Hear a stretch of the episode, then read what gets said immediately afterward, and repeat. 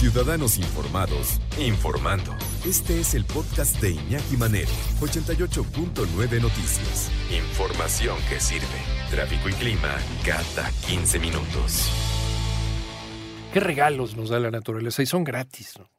Es lo bonito, desde la lluvia, este, el arco iris. Eh, perdón que me ponga romántico, pero pues es la verdad, uno hay que, hay que enamorarse del, del universo que es maravilloso, ¿no? Lo que decía Carl Sagan, somos polvo de estrellas, de ahí venimos. Y, esto, el eclipse, pues también es uno de estos fenómenos que se dan por eh, la coincidencia de un cuerpo celeste sobre otro con la distancia. Es el momento en que la luna está más alejada de la Tierra, entonces tienes oportunidad de poder en algún momento poder tapar el sol, producir una sombra. Lo que aprendimos o debimos aprender desde la primaria. Ahora, eh, aguas, mucho cuidado y perdón que seamos reiterativos, así tenemos que ser los medios de comunicación, sobre todo para cuidar nuestra salud. No lo vean con el ojo pelón. Y si lo quieren ver directamente, ahí hay circunstancias, ¿no? hay condiciones para hacerlo. Vamos a platicar y le agradecemos mucho que nos tome la llamada aquí en 88.9 Noticias con la maestra Brenda Arias, jefa de la Oficina de Comunicación de la Ciencia del Instituto de Astronomía de la Universidad Nacional Autónoma de México. Maestra, muchísimas gracias por platicar con nosotros en 88.9 Noticias. Buenas tardes. Buenas tardes, Iñaki. Muchísimo gusto estar contigo y con tu audiencia. Aquí listísimos para platicar de, como bien dices, este regalo de la naturaleza que sucederá mañana. Y ya me imagino que ustedes han de estar, pero como quinceañeros, ¿no? sí, muy emocionados, muy emocionados de vivir este espectáculo astronómico que pues no pasa con cierta frecuencia, pero la Sí. sombra de la luna cae en otras áreas del planeta. Claro. Los mexicanos somos ahorita los que estamos extasiados porque una de las zonas por donde pasará el máximo del eclipse es el sureste de México, pero el resto de la República lo vamos a poder vivir como un eclipse solar parcial. Un eclipse parcial, por ejemplo, aquí en Ciudad de México, será que se obscurezca como si fueran las seis de la tarde, digamos.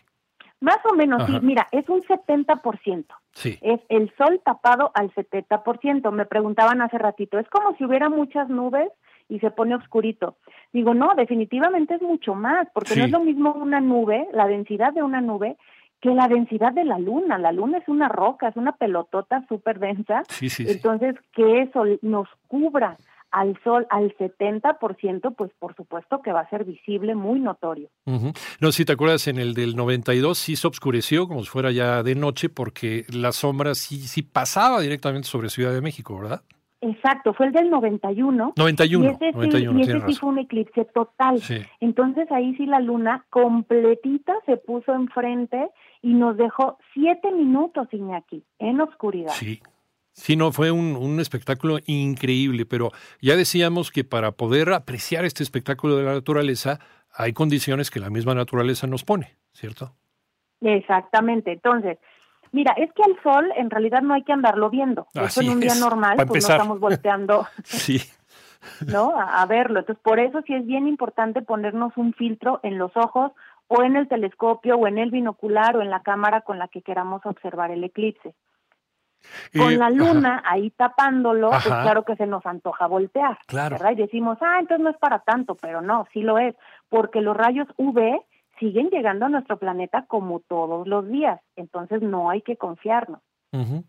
Es el mismo daño que si viéramos directamente al sol y, y, normalmente y naturalmente si, si volteamos hacia el sol inmediatamente el, el fulgor, el brillo, pues hace que bajemos la mirada. En el eclipse no, ¿no? Porque como está oscurecido, pues podemos seguir eh, fijando la mirada más tiempo. Ahí es donde viene el daño, ¿verdad? Exactamente, porque la retina no tiene forma de que sepa que se está inflamando, que se está quemando. Uy. Entonces nos quedamos viéndolo, como bien dices, por más tiempo y al rato ya traemos un daño irreversible.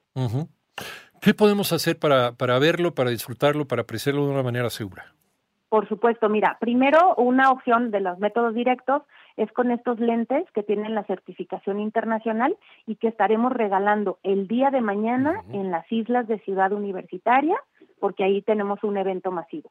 Pero el público también los puede conseguir por sus propios medios, aunque honestamente ya a estas alturas creo que no hay, pero que sí hay y que cuesta del orden de 10 pesos, el filtro para soldador del número 14 que se consigue en las clapalerías, en las ferreterías.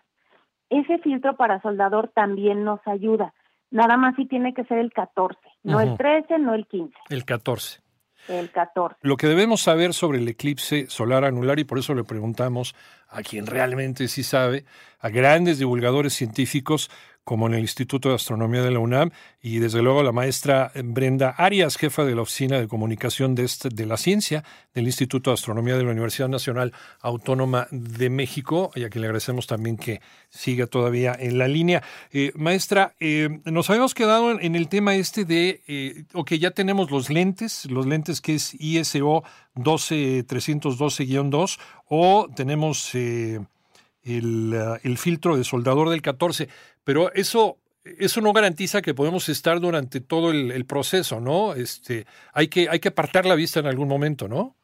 Exactamente, Iñaki. Hay que observar unos 5 o 6 segundos y luego bajamos la mirada, bajamos la vista, platicamos con quienes estén a nuestro alrededor, le prestamos el lente o el filtro que está al lado y luego, después de unos 10 minutos, vuelvo a voltear otra vez solo 5 o 6 segundos porque aunque son filtros que sí protegen, pues tampoco hay que exagerar. Entonces, la recomendación es que sean 5 o 6 segundos, me espero unos 10, 15 minutos y luego vuelvo a observar el mismo periodo. Todo lo queremos videograbar, todo lo queremos registrar, todo lo queremos fotografiar, celulares tampoco, ¿cierto? No, hay que ponerle el filtro también a las cámaras de nuestros teléfonos, a las cámaras fotográficas, a los telescopios, a los binoculares, a todo lo que vaya a estar en medio de entre el sol y nuestros ojos. Tiene que ser un filtro con estas mismas especificaciones, con lo del filtro del soldador número 14. Así es, así es. Entonces, eh, para cuidar, si, lo queremos ver de manera indirecta, eh, por ejemplo, las estas famosas eh, cámaras obscuras o la cubetita, ¿no? Llena de agua y ver el reflejo del, del, del, sol y la luna en la en el agua. ¿Esto se puede? Mira, el de la cubeta no lo recomendamos porque finalmente este reflejo en el agua, que es como está reflejando en un espejo, así es. es. Es demasiado fuerte también. Sigue habiendo ahí rayos ultravioleta y además nos lamparea. La verdad, a todos nos ha pasado, ¿no? Ver el sol a través del retrovisor del coche o en el agua y es demasiado fuerte. No, lo que estamos recomendando como métodos indirectos todavía está más fácil y más barato. Ajá. Es en una hoja de papel yo le voy a hacer un agujerito del tamaño de la punta de un lápiz o de una pluma y voy a permitir que la luz del sol pase por el agujerito y yo en el piso voy a ver un circulito brillante. Eso es el sol. Pero si ya el sol se empieza a eclipsar porque la luna se le está atravesando, entonces yo voy a empezar a ver en el piso un cuernito. Ya voy a empezar a ver esta figura de que la luna lo está atravesando. Ajá. Entonces, eso es súper sencillo porque es una hojita con un hoyito muy pequeño, ¿no?